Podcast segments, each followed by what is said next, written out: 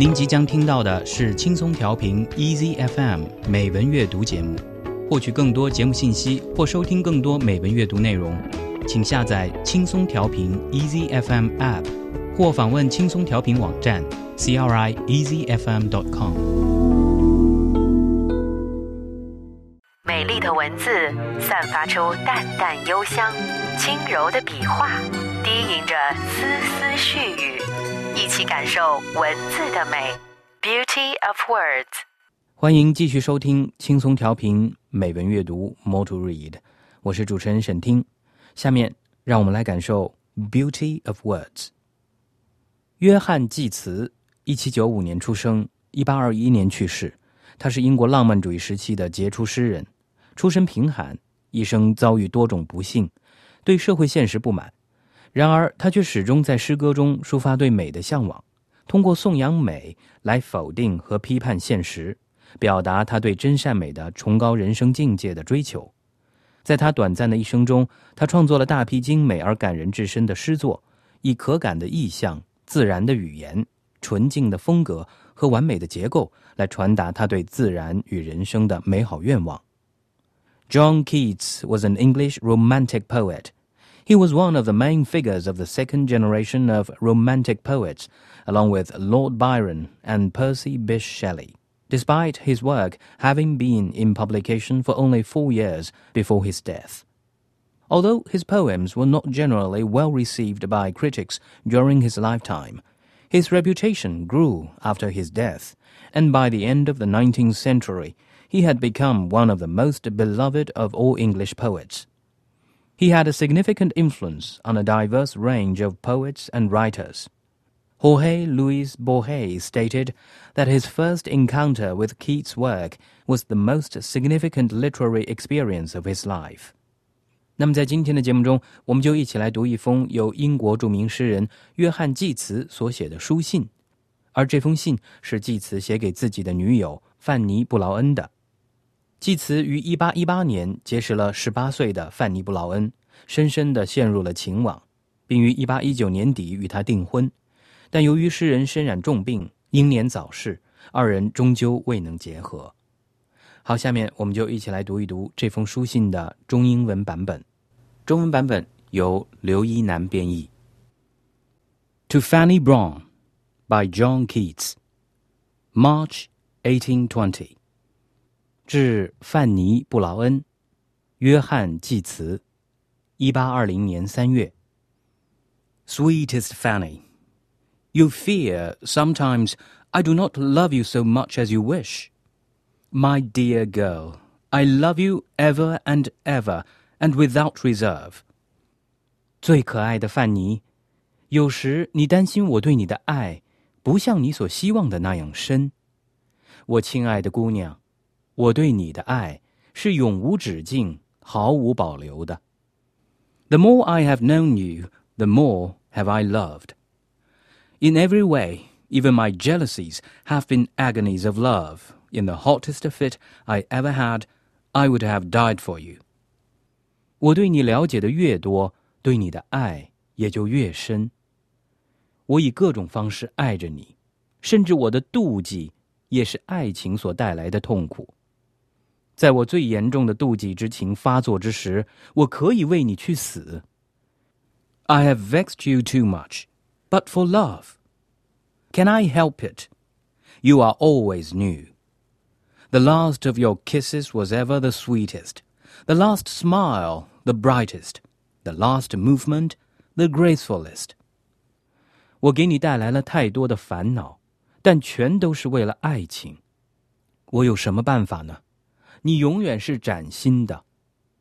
你最后的亲吻是最甜蜜的，最后的微笑是最灿烂的，最后的举止是最优雅的。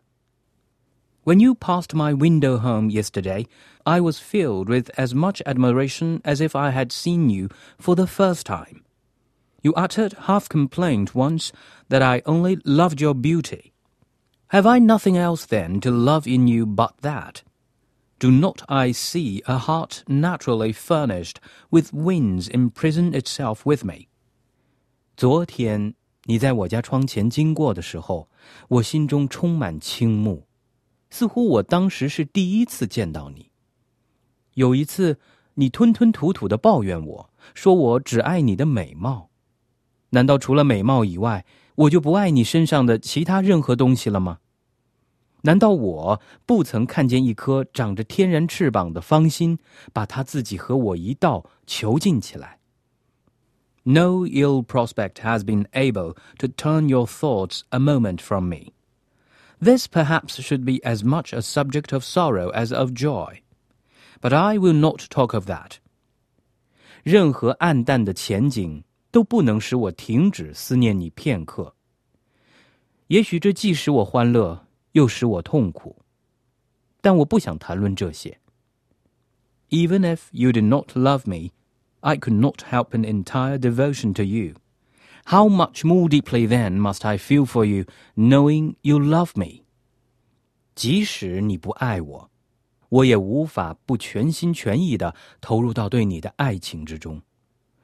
而当我知道你爱我以后，我对你的爱情更要加深多少啊 ！My mind has been the most discontented and restless one that ever was put into a body too small for it。我的心灵向来是最不满足、最不安分的。肉体的躯壳对他来说实在太小了。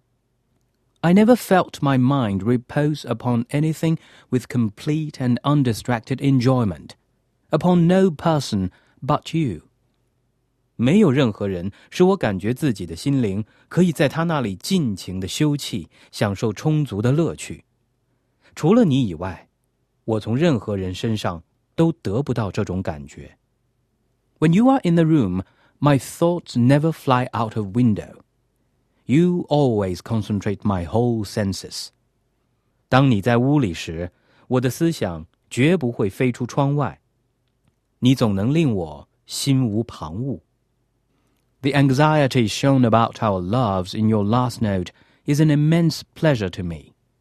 However, you must not suffer such speculations to molest you any more. Nor will I any more believe you can have the least pique against me. 你最近的那封便笺所表现出来的对我们爱情的关切，给了我巨大的欢乐。不过，千万不要再让这样的念头困扰你了。 我也不再相信你会生我的气。Brown is gone out, but here is Mrs. Wylie. When she's gone, I shall be awake for you. Remembrances to your mother. Your affectionate J. Keats. 布朗出去了，但威利太太在这儿。等他走了以后，我会醒着等你。代我向你的母亲问好，你的亲爱的。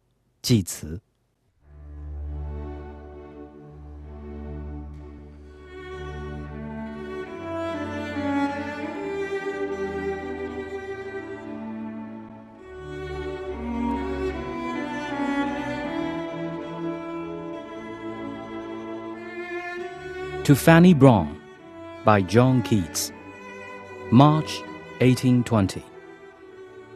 Sweetest Fanny, you fear sometimes I do not love you so much as you wish.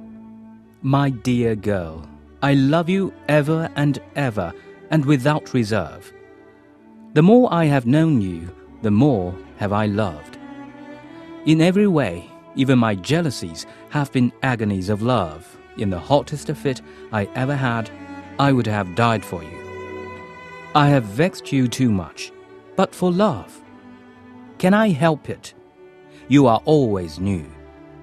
The last of your kisses was ever the sweetest, the last smile the brightest, the last movement the gracefulest. When you passed my window home yesterday, I was filled with as much admiration as if I had seen you for the first time. You uttered half complaint once that I only loved your beauty. Have I nothing else then to love in you but that? Do not I see a heart naturally furnished with wings imprison itself with me? No ill prospect has been able to turn your thoughts a moment from me. This perhaps should be as much a subject of sorrow as of joy. But I will not talk of that. Even if you did not love me, I could not help an entire devotion to you. How much more deeply then must I feel for you, knowing you love me? My mind has been the most discontented and restless one that ever was put into a body too small for it. I never felt my mind repose upon anything with complete and undistracted enjoyment, upon no person but you. When you are in the room, my thoughts never fly out of window. You always concentrate my whole senses. The anxiety shown about our loves in your last note is an immense pleasure to me. However, you must not suffer such speculations to molest you any more nor will I any more believe you can have the least pique against me. Brown is gone out, but here is Mrs. Wylie. When she's gone, I shall be awake for you. Remembrances to your mother. Your affectionate J. Keats.